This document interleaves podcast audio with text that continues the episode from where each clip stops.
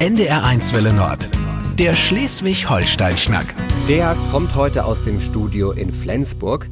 Mein Name ist Jörg Jakobsen und zu Gast ist Anna-Katharina Mangold, Professorin für Europarecht hier in Flensburg. Moin. Moin. Wir wollen schnacken über zwei spannende Themen, die hoch umstritten und wirklich hitzig diskutiert werden. Einerseits über die Klimaproteste und wie sie juristisch zu bewerten sind und andererseits auch über das Gendern, speziell auch in der Rechtswissenschaft. Aber erst einmal zu Ihnen. Wir wollen Sie erstmal ein bisschen kennenlernen. Sie sind seit April 2019 Professorin für Europarecht hier an der Europa-Universität in Flensburg. Vorher waren Sie schon in Freiburg, Berlin, Cambridge, Frankfurt. Wieso jetzt Flensburg?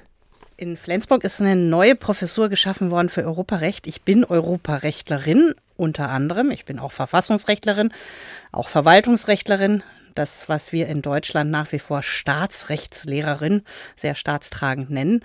Und ähm, ich habe mich gefreut, als mir diese Stelle angeboten worden ist, weil die Universität äh, Flensburg nicht nur eine Europa-Uni ist, die also schon das Europa im Namen trägt, sondern auch für interdisziplinäre Projekte bekannt ist und äh, wahnsinnig jung und aufstrebend ist und ich hier mitgestalten kann. Da freue ich mich riesig drüber. Was gefällt Ihnen dann auch äh, an der Stadt, wenn wir jetzt mal ein bisschen von der Hochschule weggucken, runter in die Stadt? Ich finde es großartig, dass Flensburg an der Förde liegt, also letztlich am Meer, dass man innerhalb kürzester Zeit an den breiteren Stränden der Ostsee, aber auch der Nordsee ist.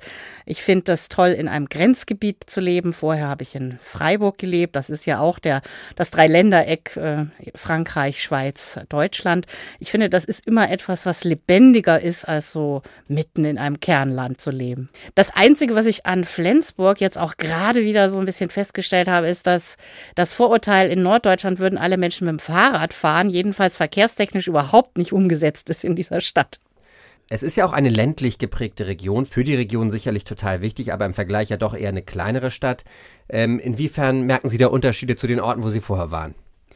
Also ich persönlich liebe das, in einer gewissen Abgeschiedenheit zu arbeiten, wo nicht ständig Verlockungen ähm, einen wegtreiben von den Projekten, an denen ich eben so arbeiten möchte.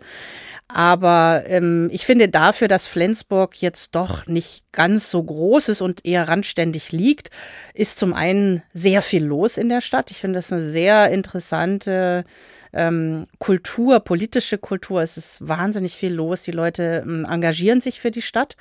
Und andererseits kommen doch auch sehr viele Leute hier durch. Wahrscheinlich oft auf dem Weg nach Skandinavien. Aber seit wir hierher gezogen sind, haben wir schon massiv Besuch bekommen von Leuten auf der Durchreise. Kommen wir zurück zur Uni. Die ist ja weniger bekannt jetzt für ihre Rechtswissenschaften. Es gibt ja auch gar kein richtiges Institut. Also es werden hier keine Juristen ausgebildet, wie an vielen anderen, auch altehrwürdigen Hochschulstandorten. Wer sitzt bei Ihnen in den Vorlesungen? Wen bilden Sie aus? Das ist richtig. Wir haben keine juristische Fakultät. Das ist sogar meine Professur, die erste juristische Professur in Flensburg. Konkret unterrichte ich vor allen Dingen in den europawissenschaftlichen Studiengängen, die in Flensburg besonders innovativ sind. Das sind nämlich auch die einzigen, die auf Englisch unterrichtet werden, sodass wir eine sehr internationale Studierendenschaft haben. Und die unterrichte ich im Europarecht und ähm, auch in Menschenrechten, im Völkerrecht. Und darüber hinaus unterrichte ich aber auch ähm, in den Transformationen Transformationsstudien. Auch das ist ein wahnsinnig innovativer Masterstudiengang, den insbesondere Studierende äh, belegen, die aktivistisch für die sozial-ökologische Wende eintreten und sich da ähm, kundig machen wollen, aber eben auch ähm, aktivistisch, politisch unterwegs sind. Das ist wahnsinnig interessant und darüber hinaus habe ich, was in Flensburg eben ganz toll ist, die Gelegenheit, interdisziplinär zu unterrichten, etwa ähm, mit einem germanistischen Kollegen Recht und Literatur. Äh, das ist also sehr interessant und äh, das sind Möglichkeiten, die ich wahrscheinlich an einer juristischen Fakultät gar nicht so hätte. Der Titel Professoren für Europarecht, da bekommen, denke ich mal, doch einige Angst, weil man erstmal unverständliche Entscheidungen aus Brüssel vielleicht im Kopf hat, ganz viel Bürokratie. Sie werden jetzt sagen und müssen wahrscheinlich sagen, dass das schon spannend ist. Sie forschen ja auch. Woran arbeiten Sie aktuell?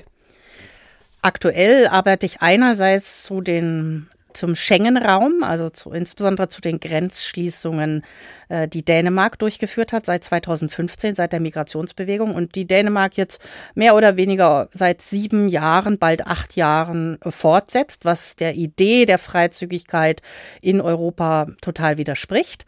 Das ist das eine. Das andere ist, dass ich mich ähm, sehr intensiv mit europäischem Antidiskriminierungsrecht befasse aber auch mit europäischer Kohäsionspolitik, mit der Rechtsstaatlichkeit in der EU.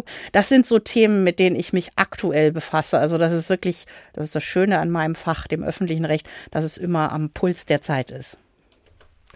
Wir hatten den ersten Kontakt, da ging es um den Flensburger Bahnhofswald. Anfang November gab es da ein Urteil, was ja tatsächlich Wellen geschlagen hat. Ähm, vorausgegangen war ja eine Besetzung des sogenannten Bahnhofswaldes, ein kleines Waldstück hier äh, ganz in der Nähe auch vom, vom Studio, zwischen äh, NDR-Studio und der Hochschule. Da hatten Protestierende und andere ja von Oktober 2020 bis Februar 2021 diesen Wald besetzt in selbstgebauten Baumhäusern auf dem Privatgelände und damit wollten die gegen den geplanten Bau eines Hotels protestieren. Es ging jetzt in dem Verfahren um Hausfriedensbruch. Sachlich war das auch alles klar. Auch rechtlich hat die Richterin festgestellt, das war ein Hausfriedensbruch. Aber der Angeklagte wurde dann doch freigesprochen, denn die Richterin war der Auffassung, dass der Einsatz für den Klimaschutz in diesem Fall schwerer wiegt als der Eigentumsschutz der Hotelinvestoren. Das Urteil hatte damals alle überrascht, den Angeklagten, das hatte der uns vor Ort wirklich gesagt, er war überrascht, die Zuhörer, die Staatsanwaltschaft, waren sie auch überrascht? Ich war nicht ganz so überrascht, weil es ja ähnliche Fälle in Berlin auch schon gab, äh, wo die sogenannten KlimakleberInnen, die sich an der Straße festkleben und so den Verkehr aufhalten, auch teilweise schon mit einer solchen Begründung freigesprochen worden sind von, an, äh, von staatsanwaltschaftlich erhobenen strafrechtlichen Vorwürfen. Aber trotzdem ist das natürlich ähm, interessant gewesen, weil es nochmal ein bisschen eine andere Konstellation ist.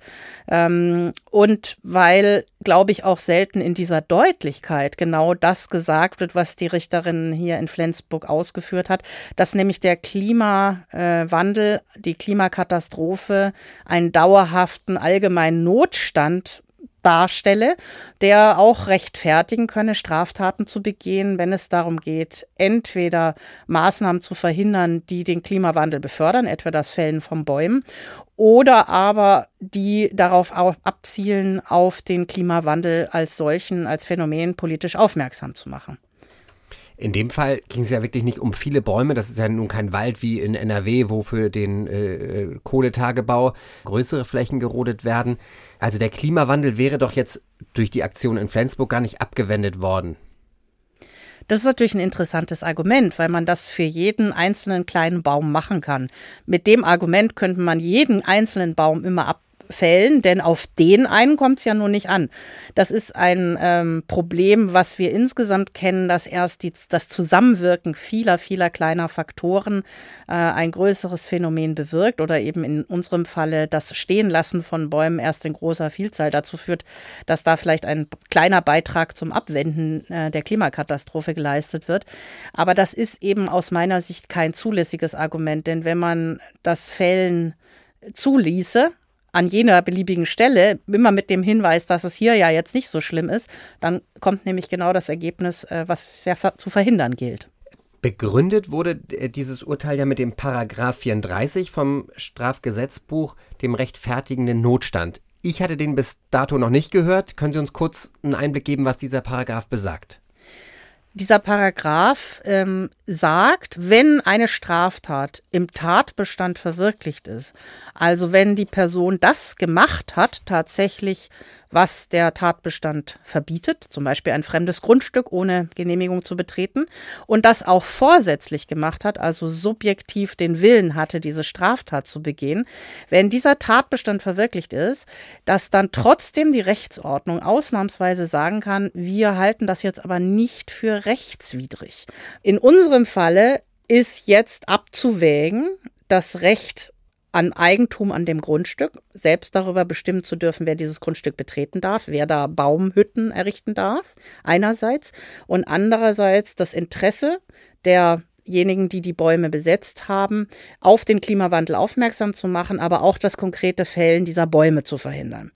Äh, und das ist jetzt eben eine neue Art, über den rechtfertigenden Notstand nachzudenken. Deswegen waren, glaube ich, auch JuristInnen insgesamt eher überrascht. Und es ist vielleicht auch, das muss man an dieser Stelle auch dazu sagen, ein etwas überraschender Weg, der, wenn man ihn weiterdenkt, möglicherweise auch nicht das Ende dieser rechtlichen Debatte äh, bilden kann.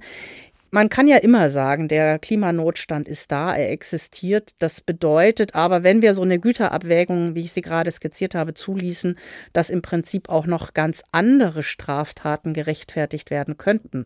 Man kann ja jetzt sagen, also so ein Hausfriedensbruch, sich auf einem unbewohnten Grundstück aufzuhalten ohne Genehmigung des Eigentümers, der Eigentümerin, das ist jetzt nicht so schlimm. Aber nehmen wir mal an, es würde jetzt eine Industrieanlage, die besonders viel CO2 ausstößt, in die Luft gesprengt nehmen wir an, das geht ab, ohne dass Menschenleben gefährdet sind, ähm, könnte so etwas zum Beispiel auch gerechtfertigt werden. In der Logik läge es drin.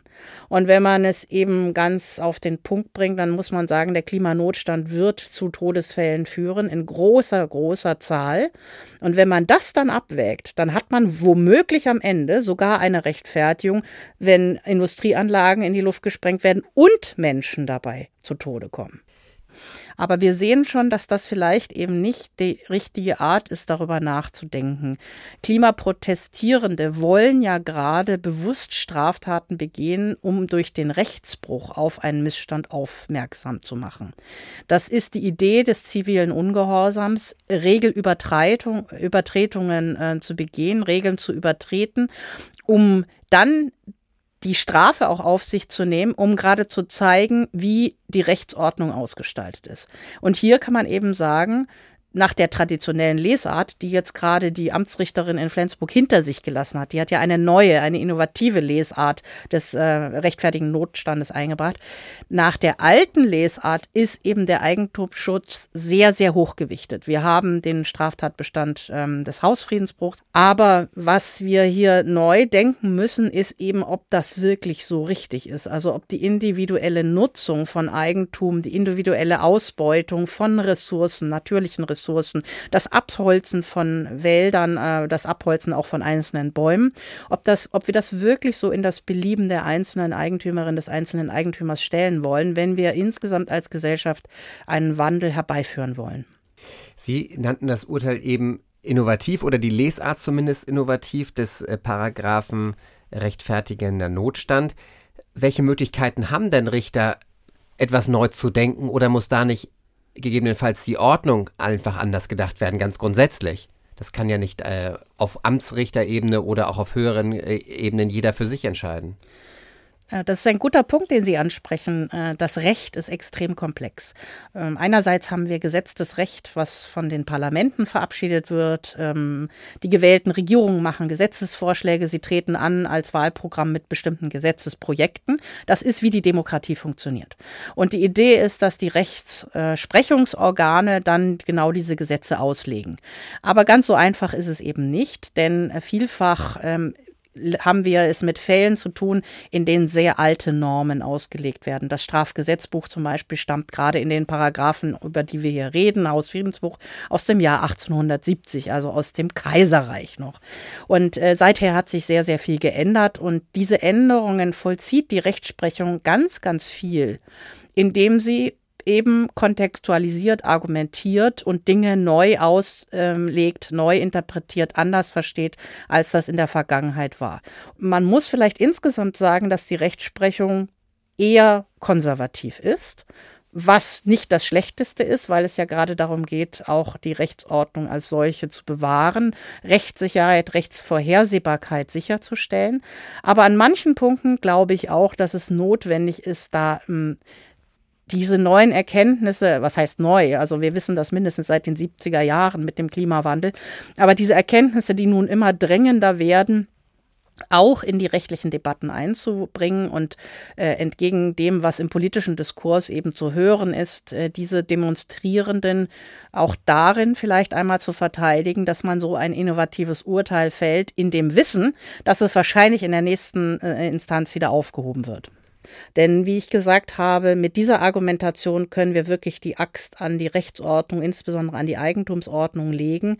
Ähm, ich glaube, wir müssen da eben schon in, in der Demokratie uns verständigen, wie wir mit den Eigentumsrechten umgehen müssen. Es gibt ja eben auch Ansätze jetzt über neue Formen von Eigentum, über Normen, die niemals genutzt worden sind, etwa den Artikel 15 des Grundgesetzes, die Möglichkeit der Vergesellschaftung nachzudenken.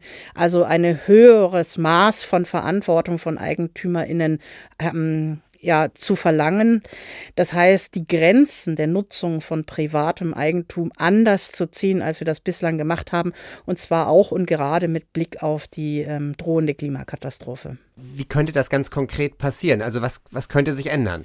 Oder was müsste sich ändern aus Ihrer Sicht? Ich höre einen Appell daraus. Ja, wir müssen uns als Demokratie verständigen, was wir den Einzelnen erlauben wollen, wie wir die Lasten verteilen wollen. Im Moment ist es so, dass wir in Deutschland hm, sehr wohlhabend sind.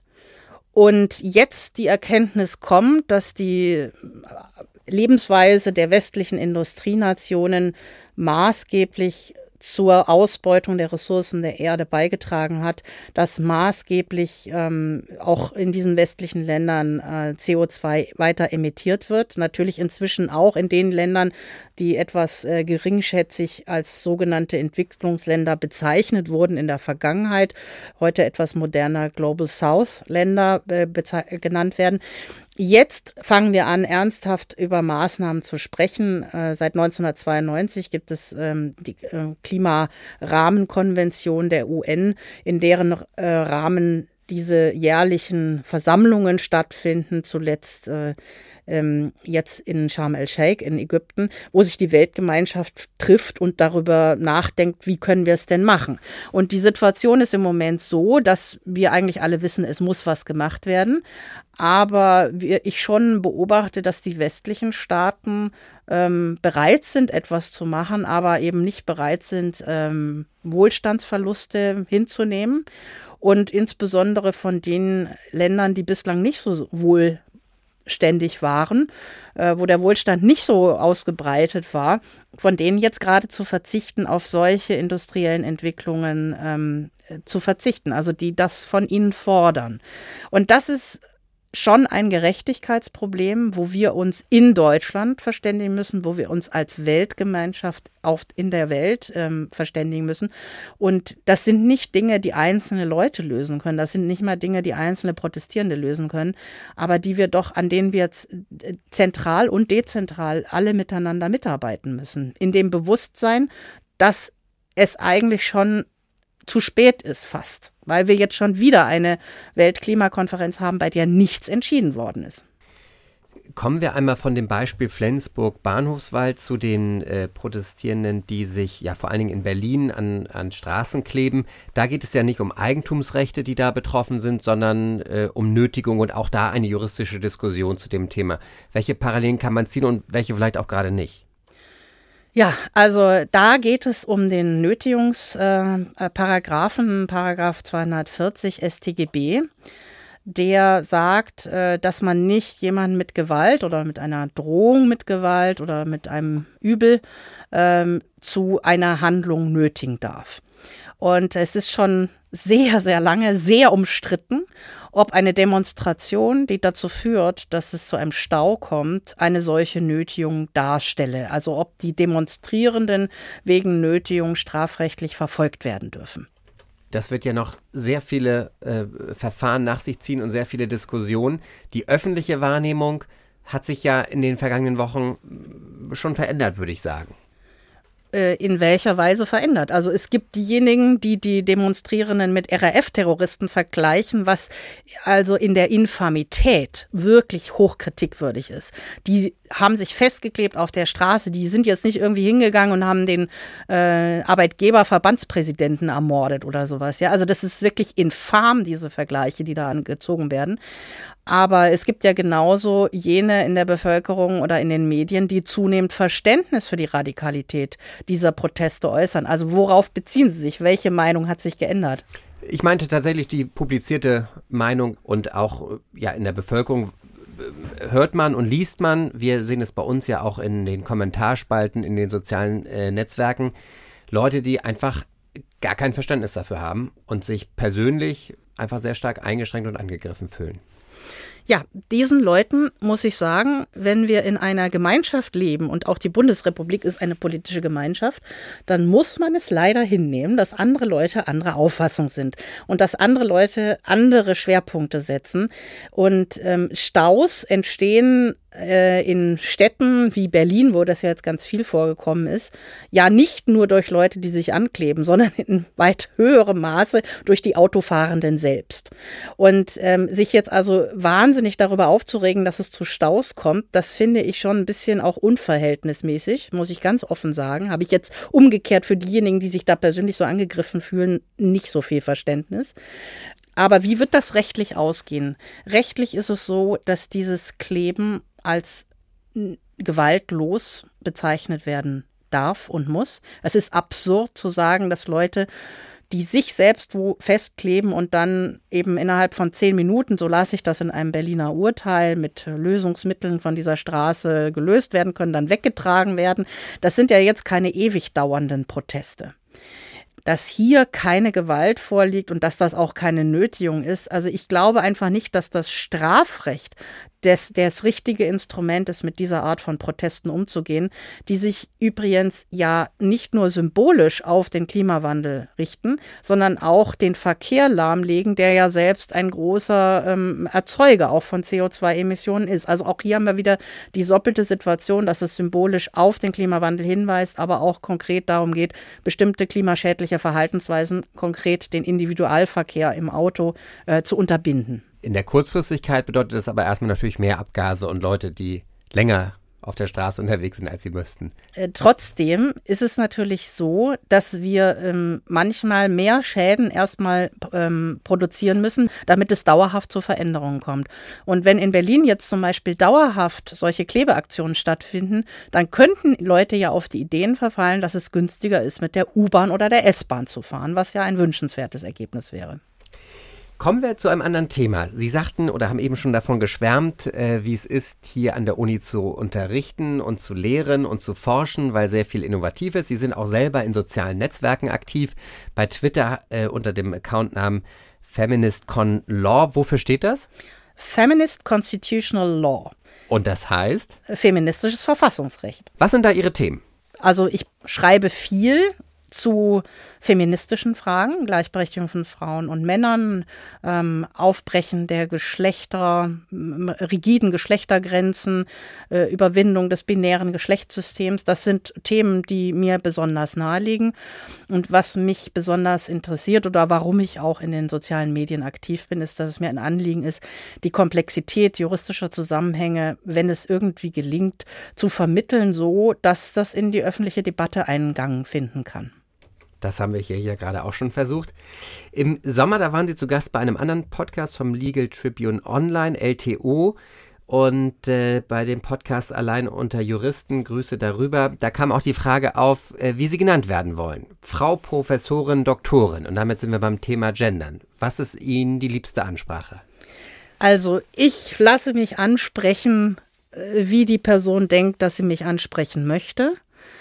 Ähm, ich selbst begreife mich als Frau, werde auch als Frau normalerweise angesprochen. Aber ich würde es eher, wenn jetzt jemand mich Frau Professor nennt, hm, dann hätte ich damit jetzt kein so großes Problem, aber würde es je nach Umständen vielleicht zum Ausgangspunkt zu nehmen, ob es nicht doch Frau Professorin ist, zutreffenderweise. Warum ist Ihnen das Thema wichtig? Warum liegt Ihnen das am Herzen?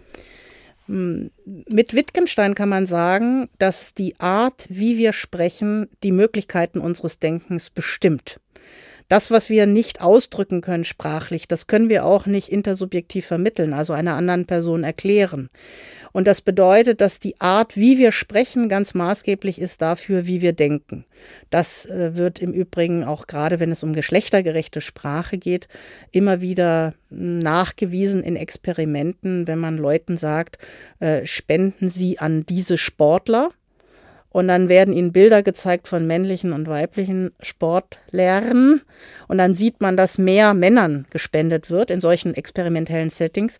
Wenn man den Leuten explizit sagt, spenden sie an Sportlerinnen und Sportler, dann ist die Rate der Spenden, die an weibliche Sportler innen gehen, höher. Und äh, das ist, also da gibt es ganz, ganz viele Experimente dieser Art. Das bedeutet, dass schon, wie wir etwas benennen, den Raum der Vorstellungen eröffnet, in denen wir denken. Wenn wir sprachlich sichtbar machen, dass es mehr als nur zwei Geschlechter gibt. Es gibt intergeschlechtliche Menschen, es gibt Menschen, die sich gar nicht geschlechtlich zuordnen wollen. Es gibt Menschen, die ihr Geschlecht im Laufe des äh, Lebens wechseln. Ähm, und das sprachlich ausdrücken, dann wird das Teil unserer Vorstellungswelt. Dann wird uns klar, es gibt mehr als nur Männer und Frauen. Wenn Sie jetzt in Flensburg durch die Straßen gehen oder mit dem Fahrrad äh, fahren, hier im Café sitzen, mit Menschen im Supermarkt sprechen, hören Sie da, dass Menschen gendern? Da jetzt so lange Corona war, habe ich noch gar nicht mehr so viele Erfahrungen, wie es ist, im Café zu sitzen. Also ähm, ich äh, höre das schon. Also ich höre es insbesondere von Studierenden, die sich viel Mühe geben, inklusiv zu formulieren. Ich höre es auch, wenn ich Radio höre, vermehrt, was mich immer sehr freut. Ich höre aber umgekehrt auch von den JournalistInnen, die das machen, die zum Beispiel diesen Glottalverschluss JournalistInnen sprechen, ähm, die, dass sie viel Kritik für diese Art zu sprechen bekommen. Ich glaube, dass es notwendig ist, ähm, anderen Menschen in der Demokratie zu, zu gestehen, dass sie anders sind als man selber.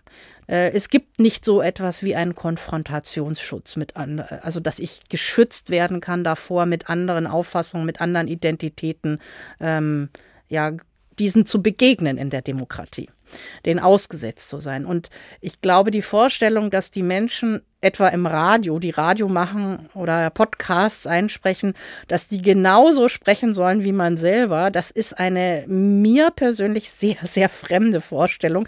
Wenn ich das Radio anmache und Ideen höre, die ich bislang noch nicht hatte, äh, gehört hatte oder wenn ich neue Sichtweisen lerne, dann bin ich eigentlich besonders bereichert. Und dazu gehört auch die Art zu sprechen. Ich persönlich lerne da auch immer weiter dazu.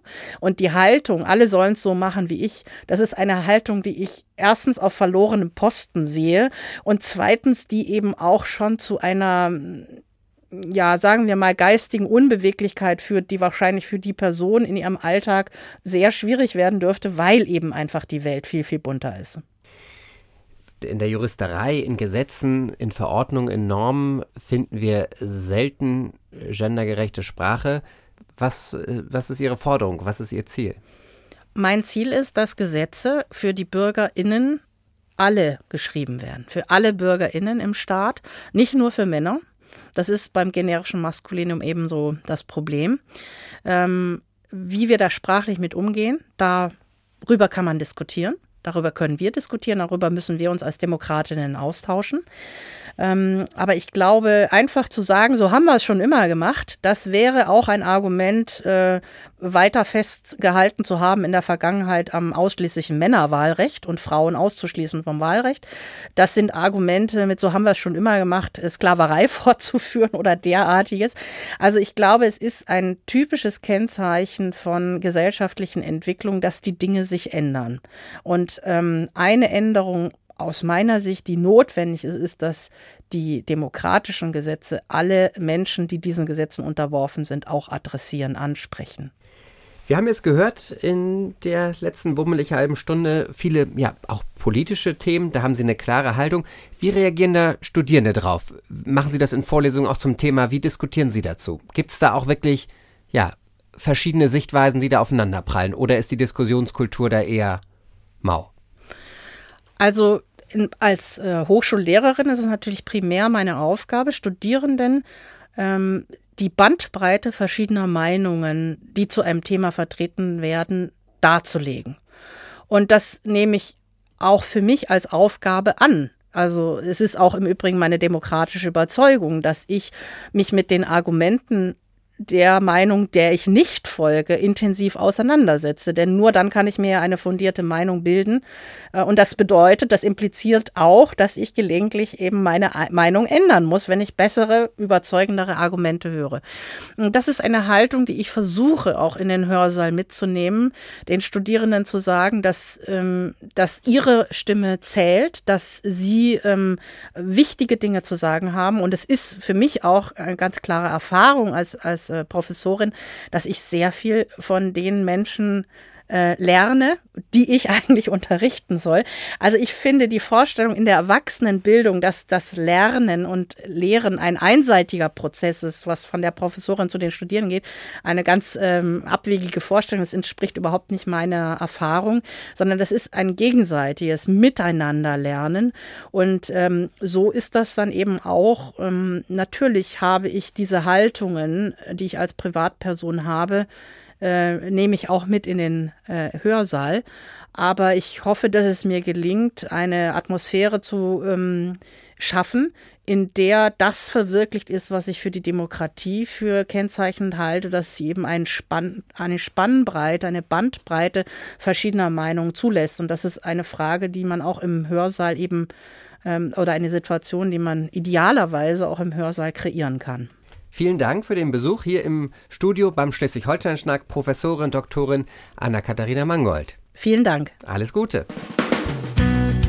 Der Schleswig-Holstein-Schnack auf NDR1 Welle Nord.